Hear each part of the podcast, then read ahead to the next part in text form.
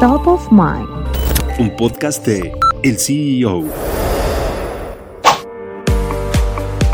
René Gavira, ex titular de Administración y Finanzas de Segalmex, acusado de un desfalco por más de 12 mil millones de pesos, fue detenido tras nueve meses como prófugo de la justicia. Gavira llegó a Segalmex cuando Ignacio Ovalle Fernández, el primer director de ese organismo, lo invitó a colaborar en el proyecto. Segalmex nació jurídica y financieramente hasta 2019, pero comenzó a operar desde 2018 con la llegada de AMLO a la presidencia. Desde su inicio, el organismo comenzó con el pie izquierdo y daba pinta de uno de los mayores escándalos de corrupción del sexenio.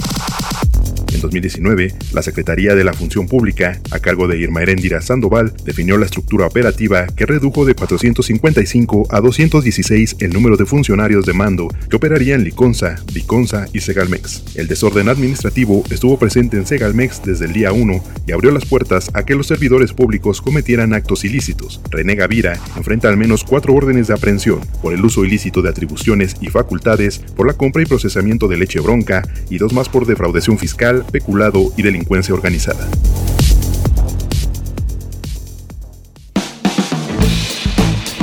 Mantente en el mercado con las noticias más importantes de la tecnología y los negocios, escuchando y compartiendo todos nuestros podcasts en el CEO.com, en arroba el CEO-bajo en Twitter y el CEO en Instagram.